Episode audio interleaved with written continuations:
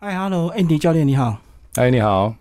我们来介绍你的这个创业路哦。一开始你先把个人背景介绍一下。 ，OK，呃，大家好，我是 Andy 陈一豪，那我是呃美国运动体适能协会教育总监，那同时我自己有开一间教室叫爱表现体能学院，嗯，那你非常特别，是你那时候就念了双硕士啊，然后是运动保健跟物理治疗，这好像不同路，对不对？这个一个是健康促进，一个是比较处于这个治疗的方向，其实不太一样。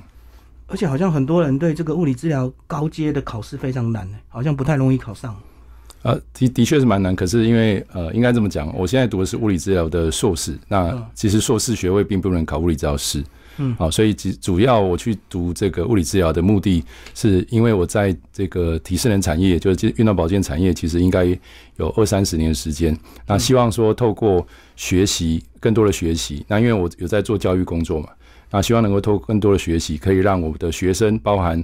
呃一对一指导学生，包含这个。嗯啊，我做国际治疗培训的学生，他们都能够有更多的背景知识，所以这是为什么我去读物理治疗硕士的原因。所以你那时候念的时候已经创业了吗？呃，运动保健硕士，呃，应该说刚好是这个爱表现创业的时候。对。嗯哼那现在第二个物理治疗硕士是在这两三年的时间。哦，你等于回去再重读就对了。对对对，嗯，为了增加自己更广的知识啊。没错没错。好，那你要不要讲一下你毕业之后大概有经历过哪些职场？一开始应该应该都是受雇嘛，对不对？是去一些比较大型的健身房去担任教练。嗯嗯对，呃，一开始我有在这个呃太平洋都会生活俱乐部，它事实上是在搜狗那边嗯的一个、呃健身房。那当时其实大概是在三十年前，对啊那个时候呃运动俱乐部他们要加入会员，大概都二三十万。是那一开始从那个部分开始，然后后来。呃，因为我自己的背景除了健身之外，还有游泳，所以中间有去一些游泳池，嗯然后后来在呃到这个加州健身中心，那在那之后才开始创业。所以你的意思是，当时是一个非常高贵的运动，对不对？所以健身房相对也贵。在三十年差不多，就是呃，你一般要么就是那种呃叫做健康俱乐部啊、呃会籍可能都是几十万，那要么就是那种地方的什么呃这个健身院，那它的收费可能就稍微低低廉一点哦，我懂，当时也是有点身份的表征吧，对不对？啊。当所以然，当时有点像那种高尔夫球的球证一样。对对对，那时候其实很多呃会员就是那个健康俱乐部的会员，他们其实除了去运动之外，他们常常利用那个场域来做这个谈生意的场场所。他可能那边会有一些有教育厅、咖啡厅，然后就客户找来，感觉很有面子，然后就在那边谈生意这样。就是一种社交的行为，就对。对对，嗯，那后来是不是因为随着器材的这个平价化，整个价位就越来越低了？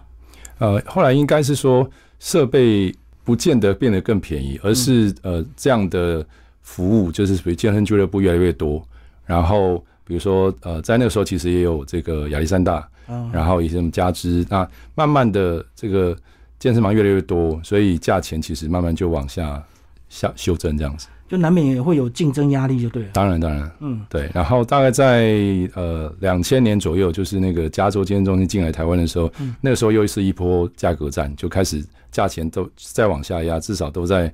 呃在万元左右，嗯让这个一般消费者比较能够支付这样。所以他们的策略是不是把年费降低，然后把月费提高，这样子让你入门的门槛稍微低一点？嗯，他应该是这么讲，就是过去他们的缴费方式是我直接缴一笔整年的费用，然后可能是全家一起。哦那到后来他们变成是第一个是个人的，然后第二个是呃他的入会费不高，然后他让你每个月每个月缴，所以你就不会觉得说哦一次要缴好几万块这样。嗯，就除以十二就比较不心痛，对不对。对对，好，那身为这样领域的一个这个健身教练，到底你们要考多少相关的证照？如果依照法规，其实只要一张就好了。嗯呃，那但是如果你希望能够进修，能够提供更多服务，事实上就会建议可以呃多元的学习，比如说我自己有这个私人教练、重量训练、呃电上核心，然后 Pilates 的教练的认证资格，那就希望自己可以多元，就是不要是只有一个面向。那证照那么多，到底怎么找适合自己的教练呢、因为大家专业应该都不太一样吧？那我相信你们每个人的身材都还是维持的蛮标准的，所以不能以外表来选教练，对不对？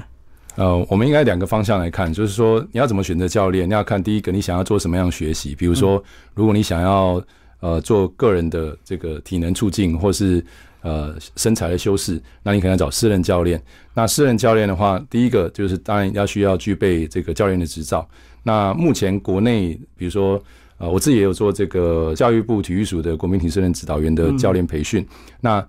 呃，国内目前都是以呃体适能指导员，那如果国际证照就会有所谓的私人教练，他就会有呃一对一的个人的训练的部分。那所以第一个呃，教练必须要有这个 license，必须要有证照。嗯嗯。那第二个呃，当然身材不是绝对，但是我们经常会跟教练讲说，呃，你不必要像是这个什么呃健美选手，嗯，你不是必要去像什么比基尼小姐，因为现在比赛有一些什么对，比有基尼些的女生的，嗯对，那但是你至少要看起来像是一个爱好运动的人士，就不要比这个客户看起来更像客户。嗯，对，所以身材当然不是绝对，可是至少还有一点说服力。这样，对，因为他还是需要一定时间的这个毅力，所以如果教练本身自己做不到，就很难说服客人，对不对？对，没错。很，就算说我们讲，呃，不一定专业的人士一定，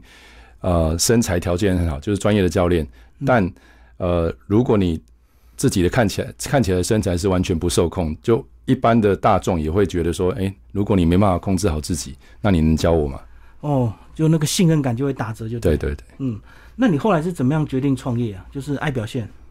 当初其实离开连锁俱乐部之后，我有一段时间自己出去做所谓的自由教练，就是一对一去是不是？对一对一，然后有在外面去做一一些个别的指导，那也有到台中的一个这个网球场去做呃嗯网球选手的体能训练，就职业网球当选吗？还是什么？呃体能教练，哦，是就去促进这个网球选手的体能。因为很多人都认为说打球就是打球，事实上他是需要把体能提升之后去结合他的网球技术，在这中间其实就一直在找寻呃适合的模式来开教室。那最初呃想要开的动机，其实是因为呃很多的健身房就是呃私人教练课程，我们讲说我们应该提供专业的服务，对，可是到后来，因为呃很多健身房这个坐落在这种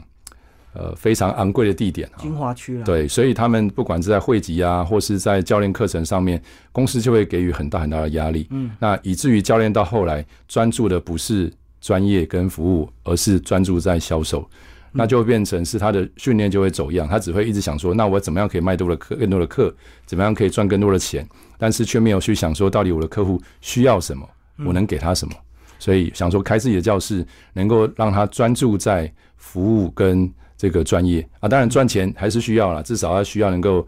呃符合这个经营的成本嘛。所以意思就是因为租金越来越贵，所以很多健身教练被迫去当业务开发，就少了自己的专业的训练跟跟客户互动的时间嘛。就会有一点这样倾向，就是说教练自己呃一开始出发点可能不是这样，可是因为压力太大，然后以至于你这个没有办法完成呃公司的要求的情况之下，那你的就算是假日本来应该是拿去学习的，但是你可能就会把那个时间拿去开发客户，或是呃赶快上更多的课，希望能够客户能够继续的在做续约的动作。嗯嗯，那这样就会变成说呃一直在对于教练是一种体力的磨耗、精神的磨耗，然后再来是他没有时间可以去做学习。就恶性循环。对那你一开始自己开店，你的客户怎么来？是曾经上过你课的学生吗？呃，我们做法不太一样，有一些教练他们离开健身房，然后就会把健身房的客户带走。拉走，对，其实这样是我坦白讲，我会讲说这叫有点不道德哈。所以，呃，当然我们会希望说，呃，客户跟我这么久了，三年五年，那我我已经跟他培养很好的关系对，我希望对这些客户负责。可是换一个角度来看，呃，这些其实是属于这个俱乐部、这个营业场域的客户。那如果把他带走，其实我觉得这种道德上面的一些考量。所以我们当初开的时候，并没有回头去找过去的客户，而是我们就在地，因为其实运动是这样子，就是说你要拉很远的不太容易对，好、通常是方圆两公里内的啊，在这边工作的，坐在这附近的，这有可能。你如果是拉很远的，那这些人其实不会长久，也许三个月时间一长，天气一冷，他就慢慢就不来了。所以我们都是重新开发，我们会利用呃网络平台宣传，然后利用呃还很多的呃广告平台都会跟你说啊，不要再发传单。可是其实 local 的传单还是有用，所以我们还是会发传单，在地还是有效了。对，在内还是有效。所以这样讲，是不是在地的这个上班族，他反而是你们最大的消费群？因为下班之后顺便运动再回家。我们两个方向，我们当初在找教室的时候，就是会考量是在住商混合区，因为如果是纯商业区，比如说之前我们有同行在那个呃内湖瑞光路，嗯，他们那边七早上七点八点跟晚上七点八点路上超级多人，可是晚上七点八点之后几乎没人，对，所以在那边的情况之下，变成说上班之后也不会有人来，对，然后下班之后也没有人来，所以在那边经营就会比较辛苦。嗯那我们目前的做法就是在一般的商业区，然后这些商业住宅的后面都是住宅。嗯，那在那个区域来看的话，其实呃房价其实也不低了哈，所以在那个区域的消费族群，它的消费能力一般来说也会高一些。嗯那所以在白天这些。呃，这个住宅住宅在附近的，他对有些是做投资啊，有些可能不需要进公司的，那所以他们就会在白天来运动，可能中午前、中午后。那另外下班后，哦，那个六七点之后，就会有附近的上班族来这边运动，刚好运动完避到塞车时间，然后看可以这个顺顺利利回家，不用浪费时间在塞车。所以白天还是有附近的住户，然后他可能喜欢人少的感觉吧，对他对喜欢白天来，对不对？对对，嗯嗯，好，你要不要讲一下你的课程到底怎么样来区分所谓的团体班跟个人一对一的指导班？ OK，呃，我们的课程主要分成呃一对一指导还有团体。那团体的部分，其实呃它有好处是，第一个收费大概只有呃个人的大概四分之一、五分之一。嗯嗯，那所以对于刚开始接触运动的族群，他的经济压力是比较小的。是。那第二件事情是，其实运动常常会呃有缺乏动机的问题。那如果是团体班，他加入之后，就算他不是一开始跟朋友一起加入，他会在里面开始认识人，嗯就会有一种团队的感觉，然后就会开始相约说，哎、那你你下次要约礼拜几啊？然后啊就会有一种运动有这个 partner 的感觉。那所以可以增更增进这个运动的动机，他会觉得来这边不只是来运动，而是他来这边还是跟朋友一起在来做运动，一起做这个呃，应该说一种联谊方式啊，就是认认识人，然后跟一群这个爱好运动的人一起交流这样。那如果是个人的部分的话，其实应该这么讲，有一些有特殊需求啊，比如说呃，他可能有呃身体的一些状况、健康状况，那医生建议来运动啊。其实台湾人有一些族群是比较被动啊，是直到医生说你再不运动不行，遇到哦是了才会来。，对，他所以才来。那因为他的状况特殊，他比较不适合跟一般人一起做训练，他可能有血压问题，可能很多姿势要避掉。嗯，那他可能有一些这个关节问题，有些动作不能做。那所以教练就会依据他的呃特殊状况去做那个训练内容调整。那当然，我们在一开始做一对一指导的时候，会有一些评估，嗯比如说心肺功能评估、呃肌肉的评估、呃柔软度的评估，然后甚至有姿势的评估，就会能够除了他的自己的目标之外，能够透过这些评估知道他的弱项是什么，他的缺点是什么，可以透过怎么样加强来帮助他可以呃全面的、全方位的提升他自己的身体的状态。你刚刚讲的这种是比较一对一指导班，针可能针对特定部位或特定需求。哎，可是我看到很多大型的连锁好像就他们很喜欢自己在那边跑，自己在那边拉，好像也不太喜欢有教练在旁边哦，是不是相对价钱便宜啊？好，呃，应该说在连锁俱乐部，他们主要会有三种形态，就是他们都会有呃教室固定开的课程，对啊，比如说什么阶梯有氧啊、有氧舞蹈啊、拳击有氧啊，那或是一些流行舞蹈，那这些的话，就是客户就是他只要加入了会员，他就可以时间到就可以进去。对，就可以进去上课。嗯，那呃，这是一种，然后另外一种是呃，他找私人教练对。再另外一种就是他会觉得说，哎，我自己摸索一下，我看别人练，我我就跟着练就好了。嗯，那呃，这是一种模式啊。如果说这个人他本身懂训练，包含怎么计划，包含动作模式很清楚，然后呃阶段性他知道怎么去调整自己的训练内容，那那么当然是 OK。嗯，可是有一些他其实就是呃看着别人做。以前我们在带这个一对一私人教练课的时候，常发现我们在这边教，旁边的旁边就有一个这样，哦，哦，哦为，了省钱嘛，对，他就照着做。那呃，但是你会发现一段时间之后，客户改变了，可是这个照着做的没什么改变，因为他没有没有被计划性的来进行训练内容。是不是还有可能受伤啊？有可能，他如果说，比如说，呃，很多在自我训练，他们有时候会自己 partner workout，自己几个人一起，然哦后就会团体哎，对，就会说，哎，这个这个睾固酮的作用哈，就会觉得，哎，那你可以做多重，那我也要，然后就跟着做，或是说有时候懒得把重量卸下来，可是每一个人程度不一样，对嗯对你可能推得起来，可是你是很不稳定的，这个时候你的手肘、你的肩膀、你的手腕就很可能会受伤，反而意外会发生就对了。对啊，而对，且现在资讯发达，很多人为了省教练费，可能自己网络看一看，他就想要自己模仿跟尝试，然后他有几个好朋友一起共学，嗯嗯是不。是这样子也是蛮危险的？对啊，因为呃，网络上学习的方式的话，这个不管你是跟某个影片，他跟你说你就照着这样做，现在网络很流行这种，那或是说呃，告诉你说练什么最有效，比如说哦、呃三个动作练肩膀，嗯，可是呃，这三个动作，如果你没办法走在对的轨迹上面，一一样是很容易受伤了。我最近才接到一个客户，他大概两个月前来来上课，嗯，结果呢，他就说他这个呃前面一个月自己练了一个月的这个重量训练，那常常觉得腰酸，我就说哦 OK，那你都练什么？他说我就深蹲啊、硬举啊，然后卧推啊。我说哇，那你之前已经有练过？他说没有，上个月才开始。所以他是初学者乱学，对，然后我就问他说：“那你课表哪里来？”然后就他就给我看，我就看他说啊，他写什么 lat pull down 啊，什么 chest press，就是一些专业专业的动作名称，而且拼字啊、组数、次数，感觉就很专业的那种课程设计。我就说你的这个 program 哪里来的？他就说哦，我请那个 Chat GPT 给我最好的课表，哦，结果他照专业的程度给你，他就照理想上的 idea 应该怎么做啊，然后就给你一个 program，然后次数。可是其实训练其实是有个进程，就是他应该要从呃强度比较低的，然后先动作适应，然后才开始把慢慢把重量加重、组数增加。那他不是，他就直接一步到位，然后动作姿势有问题，因为每一个人可能会有一些退化。我常常讲退化原因是，比如说小朋友，你看他一开始去玩玩具，蹲下来背都是挺直的，对。可是很多成人是，你叫他蹲下来，背是弯的，嗯或是蹲不下来，对所以很多时候受到退化的限制，那身体就会产生一些代偿，蹲不下去你就开始弯腰，嗯，所以像我刚讲这个例子，他就会变，他为什么深蹲硬举会腰酸？因为他蹲到一个程度之后，他的臀部、他的腿部已经绷紧了，嗯所以他再也蹲不下去了，只好变成什么？身体就往前倾，对身体就往下倒，那腰的负担就变大。靠腰的这个力量反而去辅助他本来无法负担的力量，就对。就变成是呃腰是他承受最大力量的部位，所以他腰这个酸痛的程度就会提高，甚至更长远可能会受伤。所以我们可不可以这样讲？如果你做错，倒不如不要做。可以这样讲，是因为我我有发现，我最近一个呃客户他他说他常去看那个，就他以前呢、啊、还没接触，我就常去看骨科医师。嗯，然后骨科医师说啊，你们这些人啊，不要运动啊，为了客户打高尔夫。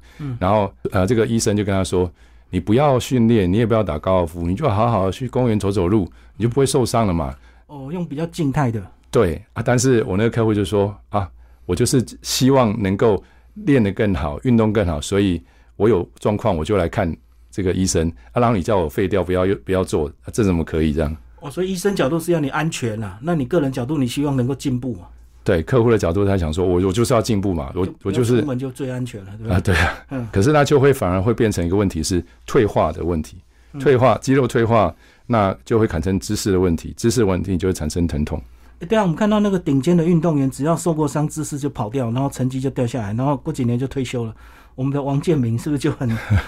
具体的例子？其实应该这么讲，呃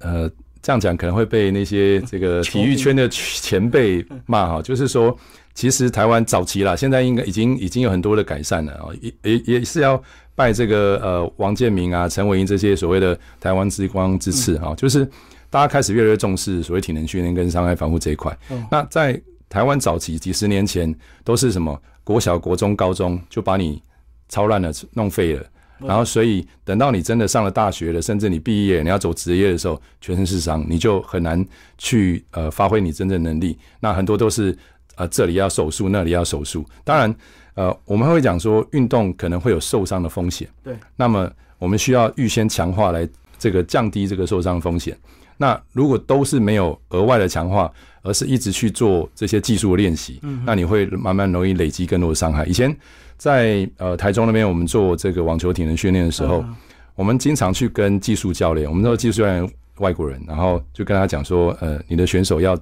要再要更强一点。嗯，然后这个教练就说，哦，你一直说我选手不够强嗯哦。像我们那时候有带一个是呃这个青少年冠军嗯，就是去国外比赛的，然后这个我就跟他说，他需要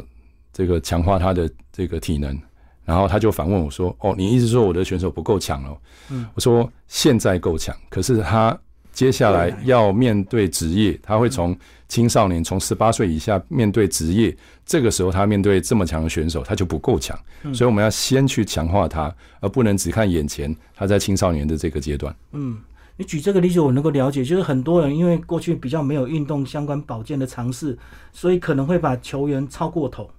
那等他进入职业之后，反而他寿命就变短了。应该是这么说，刚刚讲说国中、高中跟这个呃，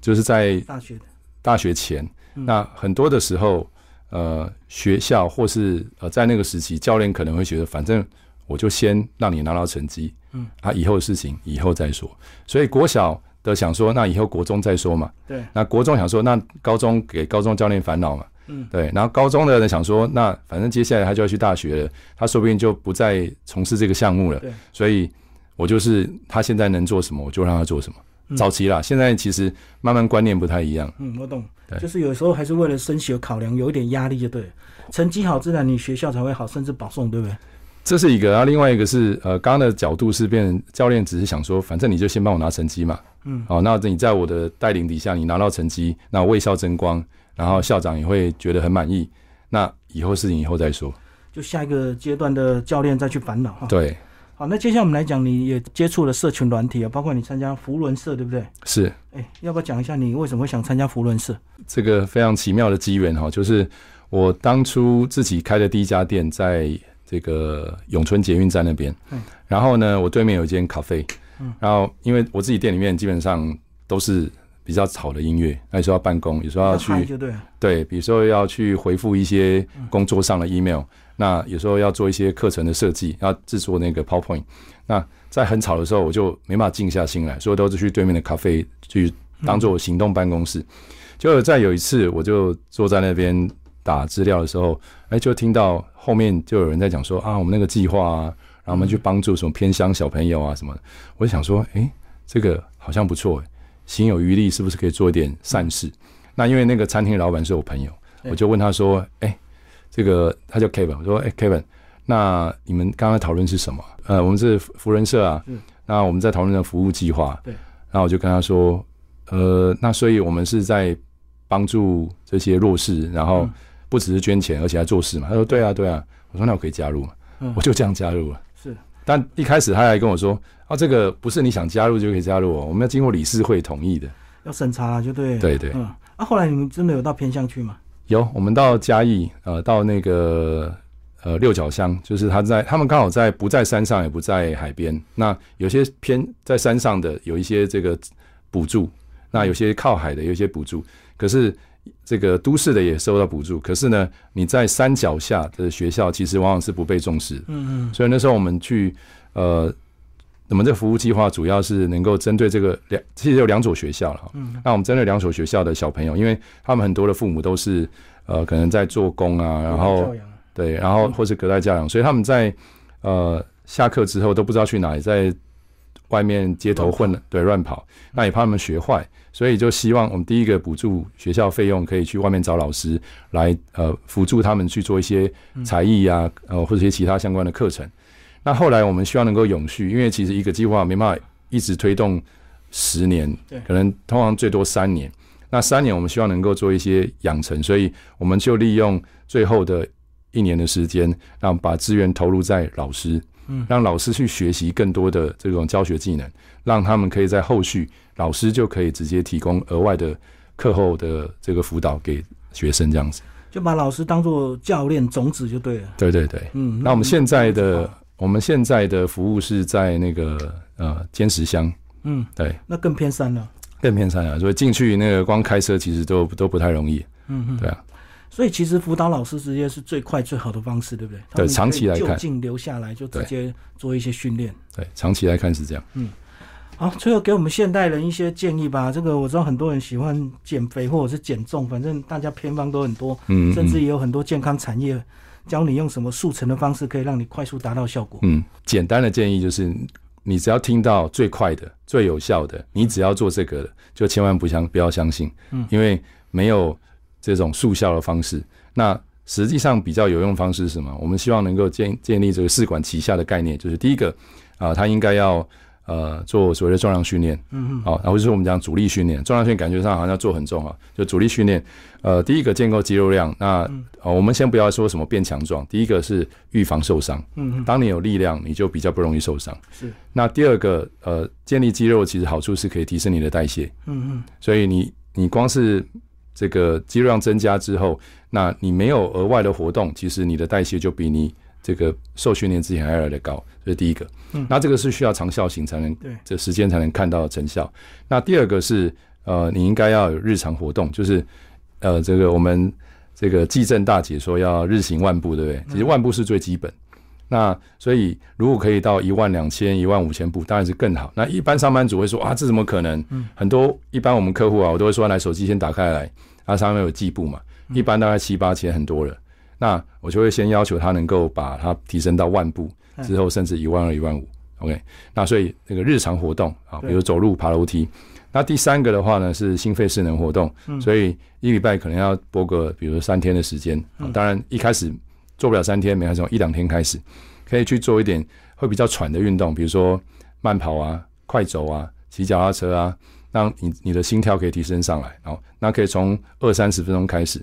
那所以它就可以让你额外的去累积这个呃热量消耗。嗯，好，那当然这个部分不一定是要做慢的，很多人说、啊那呃，我是不是都一直做慢的？因为人家说低强度的有氧活动才可以脂肪消耗比较多。嗯，而事实上，如果你的体力是比较好的，你就可以做强度高一点的、喘一点的，因为在运动结束之后，它会有一个叫这个 E EPOC，就运动后过摄氧量，它是一个人家很多人说后燃效应啊，就是运动后三两三个小时，你会觉得，哎，好像心跳比较快，好像体温比较高，那个时候它才有持续的这个消耗脂肪的效果。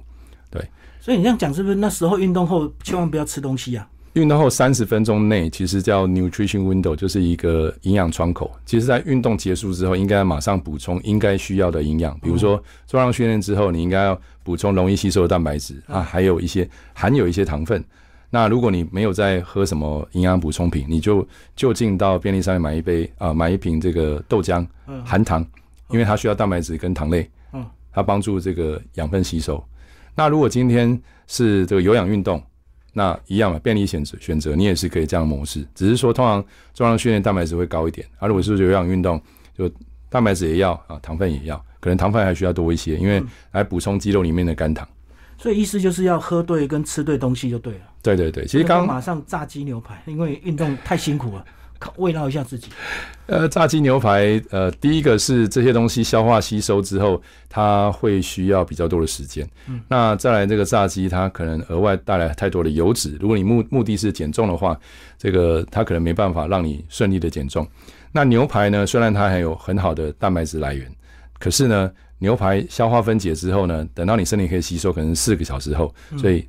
太慢了，缓不济急。所以你要一开始在运动结束后三十分钟，就是要找那种容易消化的。蛋白质来摄取。所以你这样讲有糖豆浆，那不是所谓的这个运动饮料。哎，运动饮料是运动饮料，运动饮料通常是它有这个呃钠跟钾嘛，嗯，然后还有一些糖分嘛，可是它本身就没有含蛋白质啊。哦，我对，所以刚好其实刚刚这个金明哥问的那个减重的一些重点哈，我们刚刚前面讲三个，其实第四个其实就是营养。嗯，呃，所以我们要四管齐下，要重量训练，还要日常活动足够，然后要心肺势能活动，然后再来就是饮食。所以千万不要轻易相信快速方法，只要怎么透过饮食控制就能够瘦，还是要运动嘛。饮食控制非常极端的话，可以瘦。哦，但是呃，瘦下来你你的这个身形未必是你想要，你就会感觉上好像是这个穿外套跟脱了外套，身形并没有一个雕塑的效果。然后再一个是呃，纯粹靠饮食，那呃，如果这个饮食是你可以长期接受，那还还 OK。可是如果你只是为了减重去配合某种特定的饮食，当你恢复正常饮食，你就马上要胖回来。就是你不会长期吃那些难吃的饮食就对了，所以你还是会马上恢复，对，白忙一场，对不对？可以这样讲。好，谢谢 Andy 教练为我们介绍他的这个呃创业路，谢谢。